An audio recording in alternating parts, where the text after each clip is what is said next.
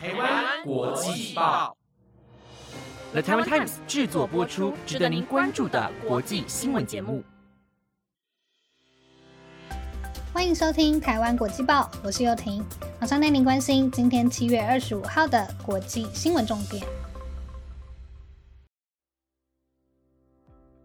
各位听众朋友，晚安！现在外面每天都超级热的，出门一定要多补充水分，小心不要中暑喽。对了，先预告一下，这是我最后一次播报啦，大家今天还是要认真收听到最后哦。节目开始前，先来报好康给大家。无论是国内还是国外，咖啡已经成为现代人生活不可或缺的单品之一。早上起床来一杯咖啡醒脑，既提神又具仪式感。今天要跟大家推荐的是啾啾鸟咖啡。就这样，咖啡秉持着对咖啡的热爱以及专业产地经验，坚持进货高品质的精品咖啡生豆，严格把关每个步骤，让每包咖啡豆都是最高品质，将最好的风味呈现给大家。那么抽好礼的时间到啦，赶快到国际爆粉专参加抽奖活动，就有机会获得九箱咖啡豆哦！心动不如马上行动。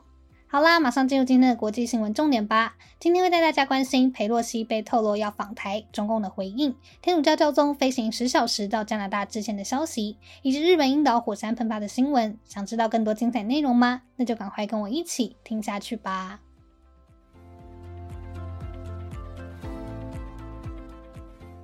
首先带您关心政治消息，英国金融时报在十九号时透露。美国联邦众议院议长佩洛西预计要在八月时访问台湾。二十三号则报道了中国方面的回应。有知情人士指出，中国先前就已经公开警告，如果佩洛西访台，就会采取强烈措施。不过私底下用更强硬的措辞向美国传达反对之意，更说明不排除采取军事回应。中共将在年底举行第二十次全国代表大会，这又关到中共主席习近平是否可以顺利跨入第三个任期，时机点非常敏感，会被认为是美国对北京的挑衅行为。综合外媒报道，包含国防部、军方、白宫国家安全顾问苏利文以及国家安全会议的情报官员，都纷纷向佩洛西做简报，分析现在访台的风险，试图阻止他的决定。美国总统拜登在二十号更直接表示，军方认为现在不是个好主意。佩洛西则在二十一号时回应，他认为对台湾的支持非常重要，因为美国国会独立于行政体系之外，加上三权分立原则，拜登没有权力阻止佩洛西的行动。对此，美国还是有些官员认为，中共利用紧张局势威胁美国，若佩洛西不访台，等于让北京有权否决美国的外交政策。但大多数官员还是认为，现在的问题不在于对大陆让步，而是整个地区都很担心中国以无法预测的方式做出回应。目前，佩洛西本人都还没有证实他是否真的会访问台湾，相关消息将会持续带您进行关注。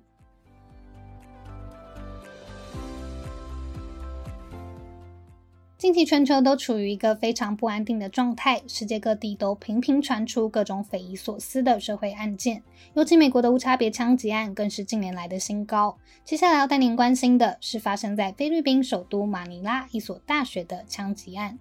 这起枪击案发生在马尼拉雅典耀大学，当时该校法学院正在举行毕业典礼，却突然传出枪响，造成三人死亡。根据地方政府的说法，遇害的分别是巴西兰前任市长弗里盖、他的行政助理以及一名大学保全人员。巴西兰是位于菲律宾南部，一直都非常动荡不安的省份，而弗里盖的女儿就是这所学校的毕业生之一，她也受到了枪伤，被送往医院，目前状况还算稳定。事件发生后，雅典要大学立即被封锁，毕业典礼也中断举行。根据奎松市警长麦提娜的说明，嫌犯已经被拘留，正在接受侦讯。原定担任仪式主讲嘉宾的首席大法官格斯蒙多，当时正在前往典礼的路上，最高法院发言人立即建议他不要继续前往。菲律宾校园枪击案算是非常罕见，不过在选举期间，针对性刺杀政客倒是相当普遍，但也给学校及学生带来一辈子无法抹灭的悲伤记忆。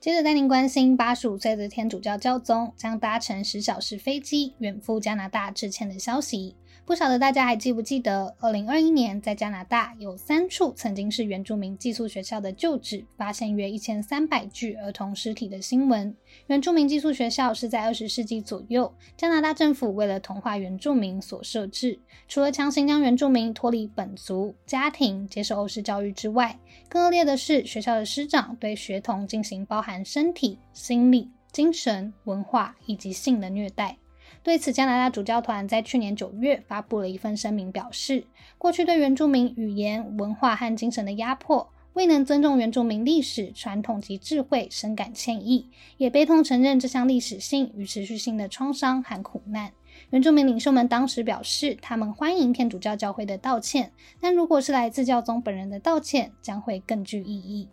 而就在昨天二十四号，意大利当地时间上午九点，全球十三亿天主教教徒的领袖，也就是八十五岁的教宗方济各，将从罗马飞往加拿大致歉，航程约十小时，对于教宗的身体状况是一大考验。根据法新社透露，教宗昨天是乘坐轮椅，并借由升降台登机。这次为期一周的访问行程将会包括至少五次与原住民族代表会面，以兑现先前的承诺，将会对天主教教会在国家认可以及在试图抹除原住民文化的学校中所扮演的角色致歉。教宗也形容这次访问加拿大是和解与治愈的忏悔朝圣之旅。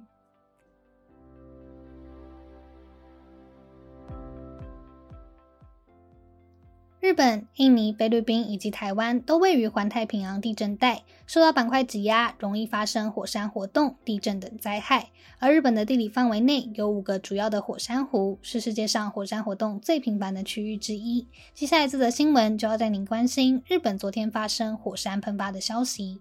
位于九州鹿儿岛的樱岛火山，在日本当地时间二十四号晚间八点零五分左右喷发。樱岛火山是日本最活跃的火山之一，这已经是今年第八次的喷发。鹿儿岛当局随即发布喷发警报，警消部门也马上说明，目前没有传出任何伤亡。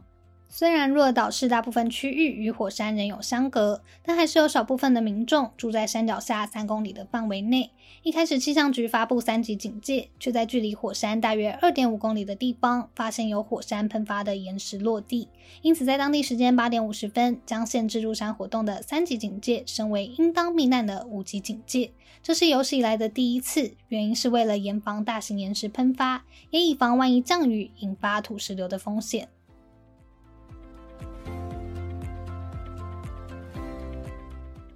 今年最常博新闻版面的人物，特斯拉执行长马斯克应该榜上有名吧？所以就带你来关心今天传出马斯克与他多年好友的妻子外遇的新闻。美国《华尔街日报》在二十四号报道，马斯克与他多年好友，也就是 Google 的共同创办人布林不再友好的新闻。原因是因为马斯克与布林的妻子尼克夏纳罕发生不伦恋，此举也让布林在年初时以不可调和的分歧诉请离婚，更卖掉他对马斯克多家公司的个人投资。更有消息人士透露，马斯克在年初一场派对上向布林单膝下跪求原谅，布林虽然接受了道歉，但却不再跟马斯克有密切的交流。事实上，马斯克在成为全球首富之前，就和布林是多年好友的关系。特斯拉在2008年陷入财务危机时，布林二话不说资助了马斯克50万美元，也就是新台币1510万元，让马斯克能够继续完成他的电动车梦。对《华尔街日报》的报道，马斯克绝口否认，并在推特上写道：“报道完全是胡说八道。他和布林昨天还一起参加聚会，跟尼克只见过两次，完全没有任何浪漫的元素。”更直呛《华尔街日报》都在造谣、写假新闻。原本应该是素质很高的媒体，现在却沦为八卦小报。